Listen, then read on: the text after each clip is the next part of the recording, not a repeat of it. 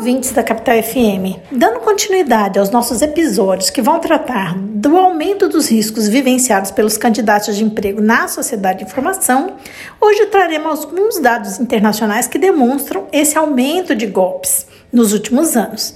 Os dados usados nesse episódio são extraídos de uma pesquisa realizada por um instituto chamado Better Business Bureau, que fez um amplo diagnóstico sobre os riscos associados às ofertas virtuais de emprego e pelo veículo de comunicação chamado Work Life. Pois bem, tal como acontece na maioria dos golpes praticados pelo, com o auxílio da internet, este é um problema global. O aumento do trabalho remoto, mercado de trabalho flutuante, a crescente popularidade das entrevistas de emprego por meio de plataformas de vídeo contribuíram para um aumento significativo dessas práticas criminosas. De acordo com aquele instituto mencionado, o BBB, os golpes de emprego atingem cerca de 14 milhões de vítimas por ano, com uma perda estimada em 2 bilhões para, estas, para esses trabalhadores decorrentes do trabalho que foi prestado e não remunerado. Nos Estados Unidos, as perdas relatadas ao Centro de Reclamações de Crimes na Internet do FBI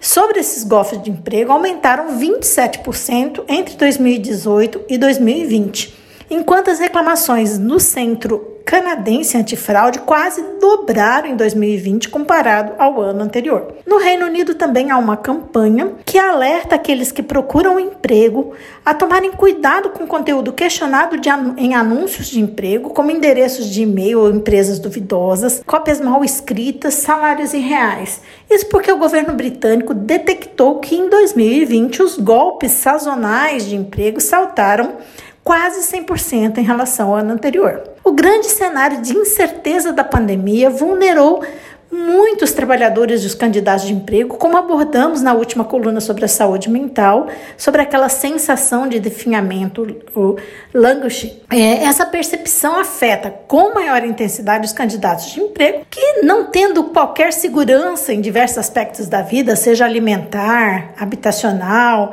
né, ou seja, de sustento, eles encontram-se muito vulneráveis a pressões do pretenso empregador e mais vulneráveis a vítimas, a serem vítimas de golpes como o que temos narrado. Foi justamente a situação de uma mulher que é, mora nos Estados Unidos, em St. Louis, que perdeu o emprego durante a pandemia e foi recrutada através de um site de busca de emprego como assistente remota de uma grande empresa.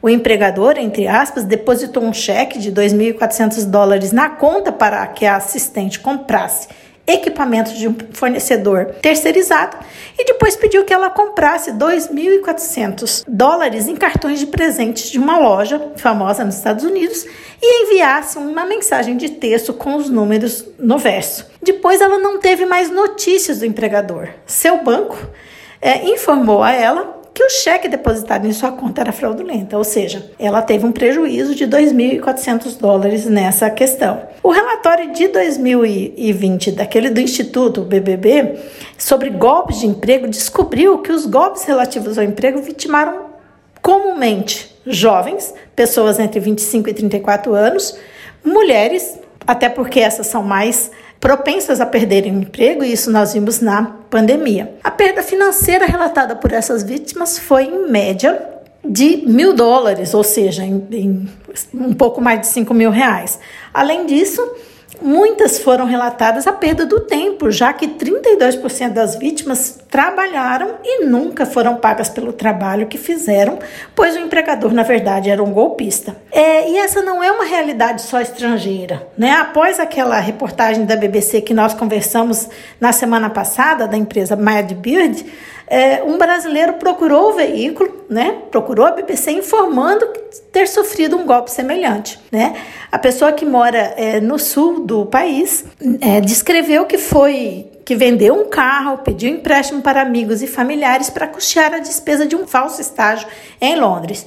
Depois de transferir cerca de 28 mil para uma empresa que supostamente oferecia a vaga na Europa, o brasileiro descobriu que tinha caído é, num, num golpe. Ele, inclusive, chegou a ser alertado por pessoas próximas que a oferta era boa demais. Né? A proposta seria para trabalhar como estagiário na, na Continental AG, uma empresa multinacional de pneus, com um salário de aproximadamente 15 mil reais por mês. É, o jovem relatou que caiu no golpe porque já tinha se inscrito para um, um processo de estágio nessa mesma empresa e depois de um certo tempo recebeu um e-mail dizendo que tinha sido pré-aprovado para o processo de seleção e assim começou o golpe. A empresa procurada pela BBC informou que teve seu nome usado, né, e que é, infelizmente a fraude de recrutamento é global. Portanto, todos devem ficar muito atentos a mais essa fraude. É, esse podcast contou com a colaboração, com a participação de Carla Reita Freire Leal e Antônio Raul Veloso de Alencar, membros do grupo de pesquisa sobre o meio ambiente de trabalho, o GPMAT.